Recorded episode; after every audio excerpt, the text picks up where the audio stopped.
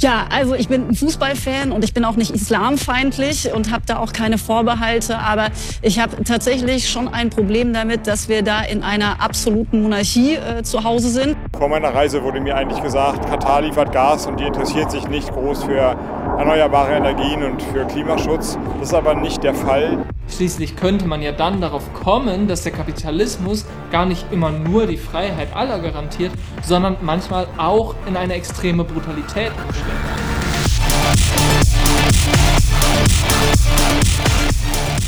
Das Prinzip Kampf. Die FIFA-Weltmeisterschaft in Katar und der Kapitalismus. Ey, und damit herzlich willkommen zur ersten Folge dieser sechsten Staffel. Lang hat's gedauert, aber es war auch viel Vorbereitungszeit nötig und ich kann dann doch auch ganz ehrlich mal am Anfang sagen, ich habe lange mit mir gehadert, ob die WM in Katar tatsächlich das relevante Thema ist.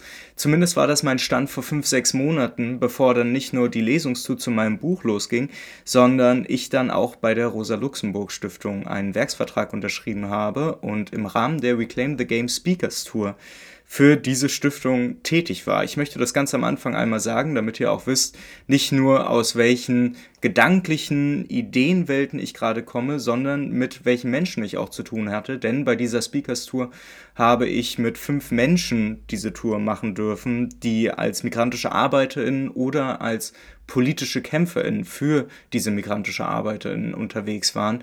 Ähm, zwischen Malcolm und Binder, Jivan und Jivan und Casey habe ich dann zwei Wochen verbringen dürfen, ihre Geschichten angehört ähm, und von dem Horror bis zu Fragen des Organizing, bis zu deren erstaunten Gesichtern, als es um die Fragen ging, wie politisch dann doch unsere deutsche Fußball-Fankultur dann eben ist, sehr viel mitnehmen dürfen. Und aus diesem Kontext heraus ist all das, was in den nächsten sechs Folgen besprochen wird, eigentlich gar nicht entstanden, aber das, was sich vorher schon angestaut hat und an Überlegungen dann auch aufgeschrieben wurde, hat sich damit ehrlicherweise nur noch verfestigt.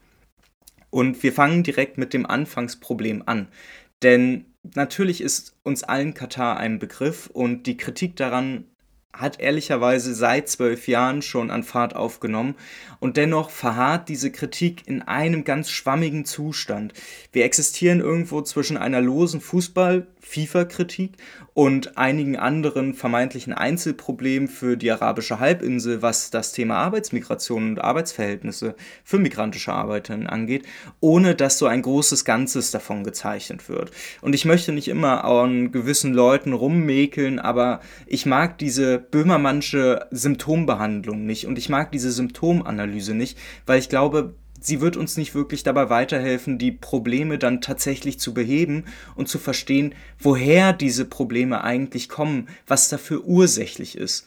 Und genau dafür soll diese sechste Staffel da sein. Mir ist voll und ganz bewusst, es ist nicht die einzige Staffel oder nicht der einzige Podcast, der sich dem großen Thema der WM in Katar nähert, aber dieser Podcast versucht eben doch deutlich mehr als nur diese Fußballkritik, denn ich glaube, hier kommen so viele Dinge zusammen und zwar im globalen Kontext, die theoretisch mitgedacht und mitverarbeitet werden müssen, dass es eigentlich vollkommen sinnbefreit wäre, nur bei dieser FIFA-WM zu bleiben.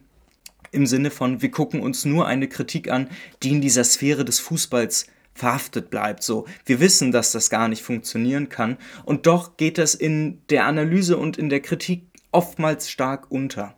Genau da möchte ich ein Gegengewicht liefern und werde mit euch nicht nur darüber sprechen, wie die Arbeitsverhältnisse sind, woher diese, diese globale Arbeitsmigration eigentlich kommt, reden. Ich möchte auch nicht nur mit euch darüber reden, welche Probleme dabei von der FIFA verursacht werden, als die große Fußballinstitution, die ja eigentlich so klassischerweise von mir kritisiert werden sollte. Wir werden noch über deutlich mehr reden und wir werden sogar darüber reden, warum die Strategie der Softpower unzulänglich ist. Ihr merkt also, es gibt ziemlich viel zu kritisieren. Und tatsächlich ist es auch so, dass auch wissenschaftlich eigentlich anerkannte Konzepte wie eben diese Erklärung von Katar macht das wegen Softpower und um anders Einfluss zu nehmen, das ist alles deutlich unzulänglich und das kann aus einer linken materialistischen Perspektive ganz hervorragend anders kritisiert werden und ich glaube, wir werden in dieser Staffel deutlich mehr Antworten liefern können, als es eben viele andere bisher versucht haben. Aber fangen wir mal ganz von vorne an. Natürlich hat diese WM in Katar viele direktsportliche Punkte, die kritisiert werden sollten. Die fangen bei der Verschiebung der Weltmeisterschaft auf Mitte November bis Mitte Dezember erst an. Dazu hat es dann aber auch relativ schnell das Thema Menschenrechte auf die große Bühne der Probleme von Katar geschafft. Wir müssen darüber auch reden, dass es keinen rechtlichen Schutz von Menschen aus der LGBTQI-Plus-Community gibt. Wir reden über ein gesellschaftlich restauratives Klima, das auch extrem stark religiös geprägt ist. Aber diese fehlende Einhaltung von Menschenrechten ist, auch wenn es das große Thema bisher war, hier im deutschsprachigen Raum, auch ehrlicherweise im kompletten globalen Norden, das ist, tja, ein schwieriges Thema, um ausgerechnet damit den Finger auf den Schurkenstaat Katar zu richten. Menschenrechte sind vielerorts nichts mehr als eine, nicht mehr als eine schöne Utopie. Menschenrechte sollten das auch sein, weil in einer kapitalistischen Wirklichkeit können Menschenrechte nur bis zu einem gewissen Grad tatsächlich auch realisiert werden. Das heißt, wir müssen nicht nur in puncto Katar darüber sprechen, dass ne, offensichtlich Menschenrechte nicht eingehalten werden, aber wenn wir mit dem Finger auf die WM in Katar zeigen, dann sollten wir auch von der nächsten FIFA-Weltmeisterschaft nicht schweigen, die 2026 in Mexiko, den USA und Kanada stattfindet. Und ja, vielleicht sollte ich das nicht mehr sagen, weil es viele schon wissen, aber es muss nochmal betont werden. Sowohl die USA als auch Kanada sind als Kernländer des vermeintlichen aufgeklärten Westens so problematisch, dass wir auch hier die Frage nach einem möglichen Boykott dann stellen sollten, wenn wir es tatsächlich nach Menschenrechten ausrichten wollen. Klar, Vergleiche und Whataboutism machen die Sache nicht einfacher, aber Staaten, die ihre territoriale Hoheit erst durch Auslöschung der indigenen Völker erreichten und bis heute neokoloniale rassistische Politiken verfolgen, die können eigentlich auch nicht gerade ein Vorbild universeller Moral- und Ethikvorstellungen sein. Jetzt ist aber die Frage, was machen wir denn jetzt damit? Stecken wir jetzt einfach einen Kopf in den Sand, gucken wir jetzt doch alle Katar, lassen wir das jetzt doch mit einem Boykott? Oder überlegen wir nach vermeintlich eigenen Kriterien, die rassistisch sind, warum Katar nicht doch noch schlimmer als die USA und Kanada ist? Tja, das ist alles ziemlich problematisch. Solche Abwägungen stürzen uns wahrscheinlich nicht in die moralische Überlegenheit. Ich glaube, sie zeigen vielmehr auf, wie verkorkst unsere Welt ist. Und das mag etwas drastisch klingen, aber die WM in Katar vereint so viele Probleme und die Brücke zu diesem Problem ist der Fußball, dass wir in den nächsten paar Folgen immer über diese Fußballbrücke zu verschiedenen Kritikpunkten, zu verschiedenen Problemfeldern kommen werden, die wir in Katar im Kleinen und auf der Welt dann im Großen sehen werden. Ich glaube, dass diese Welt, in der wir gerade reden, ja vom globalen Kapitalismus dominiert ist. Und wir sehen es ja auch beim Fußball, auch dort haben sich kapitalistische Sachzwänge und Verhältnisse durchgesetzt. Und ich glaube, aus diesem globalen Kapitalismus, aus diesen kapitalistischen Verhältnissen, das ist jetzt hochgesprochen, am Ende soll es aber einfach wieder runterkommen. Da sorgt dann all das dafür, dass wir in einem dauerhaften Widerspruch leben. Zwischen diesem Anspruch, dass wir in Freiheit leben wollen, dass wir Gleichheit schaffen wollen in gewissem Maße, dass alle Leute gute Voraussetzungen haben sollen und wir auch die Demokratie als ganz großes gesellschaftliches Ideal sehen, aber auf der anderen Seite dann eben der Kapitalismus mit seinen Sachzwängen dazu ehrlicherweise zu ganz vielen Dingen ganz konträr dazu steht. Statt Demokratie erleben wir ja da eigentlich hierarchische Ordnung. Wir erleben Einschränkungen demokratischer Mitbestimmung in der wirtschaftlichen Sphäre und wir erleben erst recht seit der Corona-Pandemie auch wieder die Wiederkehr des Sozialdarwinismus, der ganz wenig mit Freiheit und Gleichheit zu tun hat. Und daran sieht man, dass diese Sachzwänge Probleme schaffen, wo wir nur hingucken. Und ich glaube, es ist besser, anstelle sie an der einen Stelle moralisch zu kritisieren und zu Boykotten aufzurufen und bei vermeintlich weniger schlimmen Sachen einfach wegzugucken, weil es sonst zu kompliziert würde, all das zu erklären, sollten wir uns eine andere Herangehensweise suchen. Kritisieren, was ist und nachvollziehen, welche Ursachen dahinter stecken. Ich glaube, dann bleibt Katar nicht einfach der eine böse Schurkenstaat von der arabischen Halbinsel, während uns die USA am Ende des Zweiten Weltkrieges mal die Demokratie gebracht haben. Vielmehr verdichten sich dann ganz viele einzelne Probleme zu einer großen Kritik des Ist-Zustands unserer Welt. Und am Ende muss man so ehrlich sein, nur aus der Kritik heraus lässt sich etwas Besseres erschaffen. Erst wenn wir verstehen, was alles falsch läuft, können wir ta Dinge tatsächlich wirklich besser machen. Im Großen wie im Kleinen, bei der WM in Katar, wie insgesamt.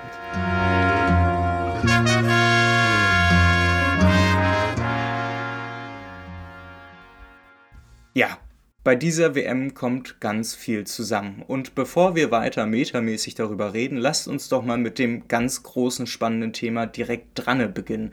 Nämlich mit einer Durchleuchtung der politischen Ökonomie der WM-Baustellen. Und die Frage, die ganz am Anfang geklärt worden muss, der ist ja die, wer ermöglicht überhaupt die WM in Katar? Wer hat das alles geschaffen? Ich glaube, darauf gäbe es verschiedene Antwortmöglichkeiten.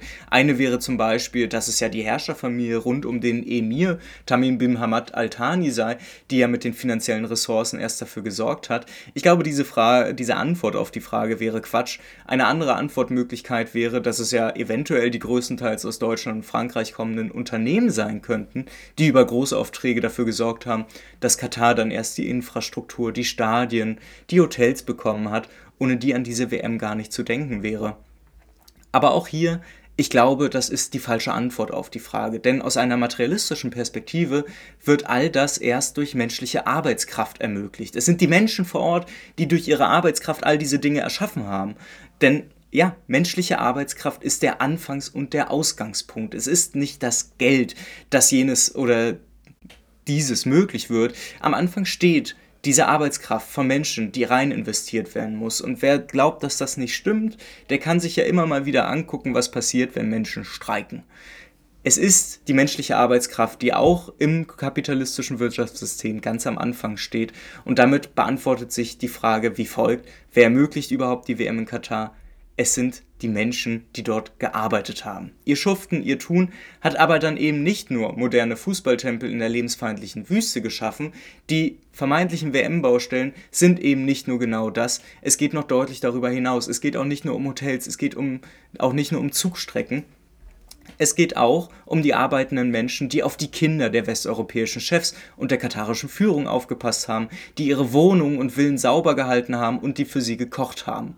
Und dass in Katar der Bausektor auf die Dienstleistungsindustrie trifft, das ist kein Zufall. Denn Katar profitiert wie wenig andere Länder von einem Phänomen, das so alt wie oftmals unerkannt ist, auch bei uns, obwohl es auch bei uns genauso stattfindet, Arbeitsmigration.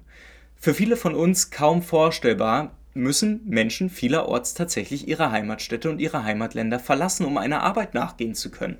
Und das zeigt relativ deutlich auf, zu was uns dieser Kapitalismus zwingt, auch in seiner Freiheit. Er zwingt uns unvermögende Menschen in Arbeitsverhältnisse. Diese vermeintliche Freiheit der Arbeitswahl, die ist mehr eine ironisch doppelte Freiheit, würde ich sagen. Denn wir dürfen unsere Arbeitskraft nicht nur verkaufen, weil wir frei sind. Wir sind ja am Ende gezwungen, unsere Arbeitskraft zu verkaufen, um über die Runden zu kommen. Und ich glaube, in diesem heißen Herbst merkt man das umso doller. Was macht man dann aber, wenn es keine Arbeit dort gibt, wo man lebt oder wenn ein deutlich besserer Lohn, mit dem man tatsächlich dann auch überleben kann, woanders angeboten wird?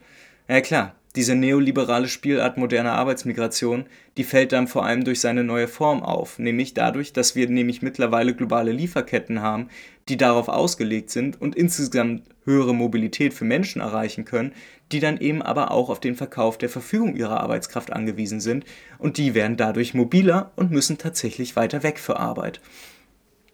Blicken wir mal dafür nach Nepal. Ich durfte während der Speakers Tour zwei Menschen kennenlernen, die aus Nepal nach Katar gegangen sind, um zu arbeiten. Und um diese Entfernung für, für, für Arbeit mal zu verdeutlichen, Nepal liegt ja zwischen Indien und China und das ist mehr als 3000 Kilometer von Katar entfernt. Man, nur zum Vergleich, das ist einmal quer durch Europa, von Spanien bis in die Ukraine, plus dazwischen liegt für die Strecke Nepal-Katar auch noch ein komplettes arabisches Meer dazwischen. Wie sieht es in Nepal beispielsweise aus? In Katar haben wir zwar insgesamt über 2,4 Millionen migrantische ArbeiterInnen, aber diese kommen nicht aus ein oder zwei Ländern, sondern die kommen aus vielen verschiedenen. Eine der größten Communities in Katar ist die aus Nepal. Knapp 400.000 Menschen sind nach Katar emigriert, um zu arbeiten, und in Nepal selbst leben rund 29 Millionen Menschen. Bei diesen 29 Millionen Menschen sind rund eine Million arbeitslos gemeldet und jedes Jahr kommen ca. 400.000 junge Menschen in das arbeitsfähige Alter. Und da so viele junge Menschen auf diesen nationalen Arbeitsmarkt in Nepal drängen, es aber nicht genug Arbeitsplätze gibt, drängen seit einigen Jahren die Jungen immer mehr ins Ausland zum Arbeiten und das macht sich tatsächlich sogar auch im nepalesischen Bruttoinlandsprodukt bemerkbar. Rund ein Viertel des gesamten BIPs von Nepal existiert durch Geldeingänge aus dem Ausland. Ein Viertel des gesamten Bruttoinlandsprodukts von Nepal. Das ist absurd, ne? Und die verdienen ihr Geld größtenteils über Stellen für Geringqualifizierte und gehen dann aus Nepal entweder nach Malaysia oder Kuwait, dann vor allem aber auf die arabische Halbinsel. Dann ob Katar, Saudi-Arabien oder die Vereinigten Arabischen Emirate. Arbeitsmigrantinnen sind dort eben ein wesentlicher Teil der hiesigen Wirtschaften. Und ich glaube, die Zahl, die ich gerade eben noch ganz am Anfang genannt habe, die macht das besonders deutlich. In Katar leben rund 2,7 Millionen Menschen, aber davon sind nur knapp 300.000 anerkannte staatsbürgerliche Kataris 2,4 Millionen Menschen, die integrierten nach Katar, weil sie, weil sie angeworben wurden und ihnen Arbeit versprochen wurde. Von diesen 2,4 Millionen Menschen sind dann eben rund 400.000 aus Nepal und arbeiten hauptsächlich als Ungelernte dort. Und das muss man eben auch sagen, damit stehen sie nach einer Beschreibung der nepalesischen Gewerkschaftlerin Smriti Lama auf der untersten Stufe in der sozialen Hierarchie der mehr als zwei Millionen Arbeitsmigrantinnen. Das gleiche erzählte mir ein anderer Speaker auf unserer Tour, Malcolm Bidali, der erzählte auch, dass es nicht einfach 2,4 Millionen hierarchisch, sozial homogen angesehene Menschen sind, sondern dass auch hier die Gruppen unterteilt wurden. Natürlich wurden dann eben auch rassistische Merkmalsmarker angelegt, ja, also Menschen mit dunklerer Hautfarbe waren dann dementsprechend noch weiter unten und dementsprechend unterschied sich dann aber eben auch das Gehalt, was sie bekamen. Und das ist alles so absurd, dass man sich eigentlich schon fragt, krass, das, also natürlich ist das verurteilenswert. Aber da muss man eben auch sagen, die Arbeitsmigration nach Katar, die konzentriert sich auf zwei wesentliche Wirtschaftszweige, die überall katastrophal bezahlt sind, die überall in katastrophalen Arbeitsbedingungen und unter kaum Arbeitsschutz stattfinden, im Bausektor und in der Dienstleist im Dienstleistungssektor. Das ist kein Problem von Katar alleinig. Dieses Problem teilen sehr, sehr viele Länder, insbesondere der arabischen Halbinsel, aber beispielsweise auch die Türkei und Arbeitsmigration, wir kennen sie auch in Deutschland, denken wir nur an den Spargel.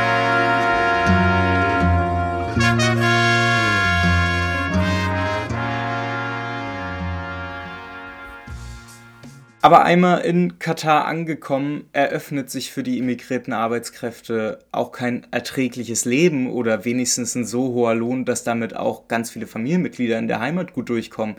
Das alles könnte es im Normalfall sein und das ist es auch partiell aber nicht überall. Stattdessen erleben wir dort nicht nur in Katar, sondern in fast allen Golfstaaten systematischen Lohnraub. Und wir müssen über Lohnraub sprechen, weil auch Lohnraub ein klassisches Merkmal kapitalistischer Verhältnisse ist. Es ist kein Problem der arabischen Halbinsel. Vereinbarte Löhne werden nicht ausgezahlt, auf darauf folgende Streiks nicht reagiert, das ist eben kein Problem einzelner Staaten, die ein schlechtes moralisches Bild abgeben. Es wird ausgeübt, weil es möglich ist und weil es im Kapitalismus nur diese eine oberste Maxime gibt, Kapitalakkumulation, möglichst maximale Profite erzielen, und da ist bezahlte Arbeit immer ein Problem. Arbeitsstellenabbau und Rationalisierung, das kennen wir auch von deutschen Unternehmen, und ja, das beschreibt ein Grundproblem im Kapitalismus. Arbeit wird und muss abgewertet werden. Deshalb sind die Arbeitsbedingungen in Katar und anderswo nicht gänzlich anders, weil sie funktionieren eben unter den gleichen Grundbedingungen im Kapitalismus. Ein Unternehmen oder mal im klassisch marxistischen Sprech ein Eigentümer erwirbt von einem arbeitenden Menschen die Verfügung über dessen Arbeitskraft für, eine, für einen bestimmten Lohn. Und dies passiert unter mal stärkerer oder weniger starker Regulation des Staates. Das hängt eben von dem Organisierungsgrad und der Konfliktbereitschaft der arbeitenden Menschen ab, die für ihre Rechte eintreten und kämpfen müssen. Das sind politische Kämpfe, die so etwas bestimmen, wie gut Arbeitsverhältnisse im Kapitalismus sind. Und so ist in Deutschland eben eine Vollzeitstelle um die 40 Stunden pro Woche strukturiert und gesetzlich geregelt. Das wurde erkämpft. In Katar existieren dafür aber eben kaum gesetzliche Vorgaben. Ergo kann der Eigentümer den arbeitenden Menschen effektiver erpressen, indem er mehr Arbeitszeit für einen bestimmten Lohn verlangt und der Staat das eben kaum kontrolliert, weil er diese politischen Kämpfe gar nicht spürt. Er spürt den Druck nicht. Hervorragende Bedingungen also in Katar für Kapitalisten. Und das ist keine moralische Wertung. Die Gesetze des Marktes verlangen diese Profitorientierung. Sich gegen diese Grundregeln auszusprechen, ist eben keine Option, so gerne das manche glauben wollen würden. Lohnarbeit und die Notwendigkeit von Geld zur Erfüllung notwendiger Konsumwünsche wie Miete und Essen ist keine Sachen, die wir uns aussuchen können. Es ist die logische Konsequenz unserer kapitalistisch strukturierten Welt. Und die Geschichten unregulierter Arbeitsbedingungen und von strukturellem Lohnraub durch die Nichteinhaltung vorherig abgeschlossener Arbeitsverträge, die sorgen ja dennoch für Empörung. Schon vor einigen Jahren haben sich die ILO, also die International Labour Organization und einige andere Gewerkschaften lautstark über die Bedingungen und Katar beschwert und Druck gemacht. Und dieser internationale politische Druck, der führte sogar schon bereits zu einigen Reformen und leichten Verbesserungen. Es wurde ein Mindestlohn eingeführt, das bereits vorhandene Wage Protection System, also so ein Lohnschutzsystem, wurde verbessert. Aber lustigerweise ist eben all das auch nur auf dem Papier passiert. Also all das kann den Unternehmen völlig egal sein, wenn es genug rechtliche Schlupflöcher gibt und wenn einfach keine Lohnabrechnungen für ArbeiterInnen erstellt werden müssen. Wenn man das alles trotzdem umgehen kann, ja, dann muss man es halt eben am Ende auch nicht einhalten, egal ob es als Recht geltend ist oder nicht.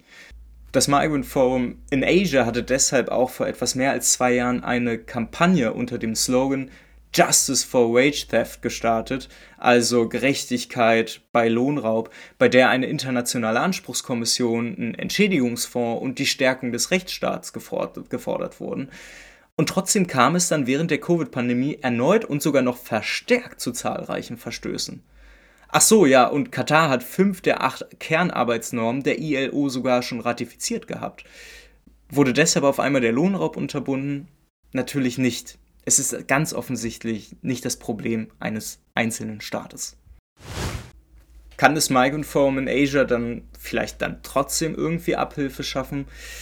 Naja, der Forderungskatalog macht zumindest deutlich, dass sie die politische Fürsprache des globalen Nordens brauchen, also der Staaten, die zwar eigentlich ideologisch auf ihrer Seite sein müssten, aber ganz offensichtlich im Zweifelsfall das kapitalistische Wirtschaftssystem genauso absichern wie Katar. Der globale Norden braucht zudem neue Wachstumsmärkte wie in Katar, damit eben hiesige Unternehmen im Falle Katars ja eben vor allem deutsche und französische Unternehmen auch weiterhin Profite einfahren können. Und diese Grundsatzentscheidung zwischen gerechter Arbeit überall auf der Welt und der kapitalistischen Notwendigkeit von Kapitalakkumulation, von der Maximierung von Profiten, die ist dann eben schon entschieden.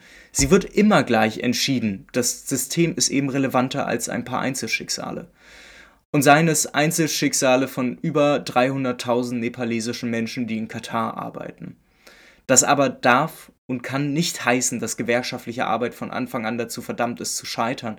Ganz im Gegenteil, all die Arbeitsschutzreformen, die Mindestlöhne, die Tarifbindung, all das ist ja von ArbeiterInnen erkämpft worden.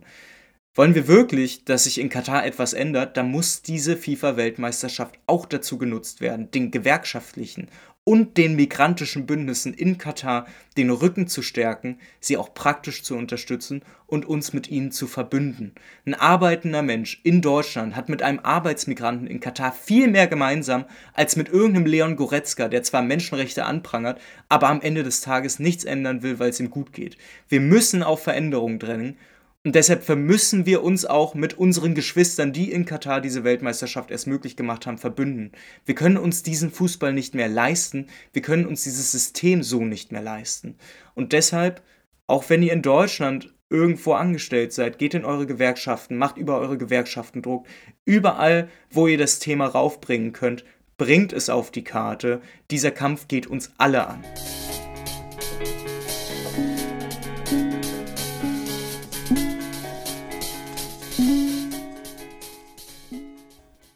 Und damit vielen Dank für eure Aufmerksamkeit. Wir hören uns nächste Woche Mittwoch wieder und wir sprechen dann schon wieder über ein ganz anderes Thema, nämlich darüber, dass dieser Erklärungsansatz von wegen Katar würde all das um diese FIFA-Weltmeisterschaft nur wegen der einer Softpower-Strategie machen, um anders Einfluss zu nehmen. Daran sollten wir mal materialistische Kritik äußern. Und ich werde euch da mitnehmen auf eine ideengeschichtliche Reise von Antonio Gramsci über globale Marxismuskritik. Ich glaube, es wird ziemlich spannend sein, weil dieser Begriff der Soft Power irgendwie selbst bei linken Journalistinnen auch so durchgedrungen ist, obwohl es eigentlich ein Konzept ist, was sehr, sehr fehlerbehaftet ist. Wir werden darüber reden. Ich freue mich darauf, mit euch dann da auch mit einzusteigen in diesem Thema. Bis dahin könnt ihr mal gerne in der Folgenbeschreibung gucken. Dort werdet ihr noch weiterführende Links finden, äh, ein bisschen Literaturempfehlung und natürlich, wenn ihr mögt, empfehlt diesen Podcast immer gerne weiter. Und dann hören wir uns nächste Woche in alter Frische, würde ich sagen. Haut rein!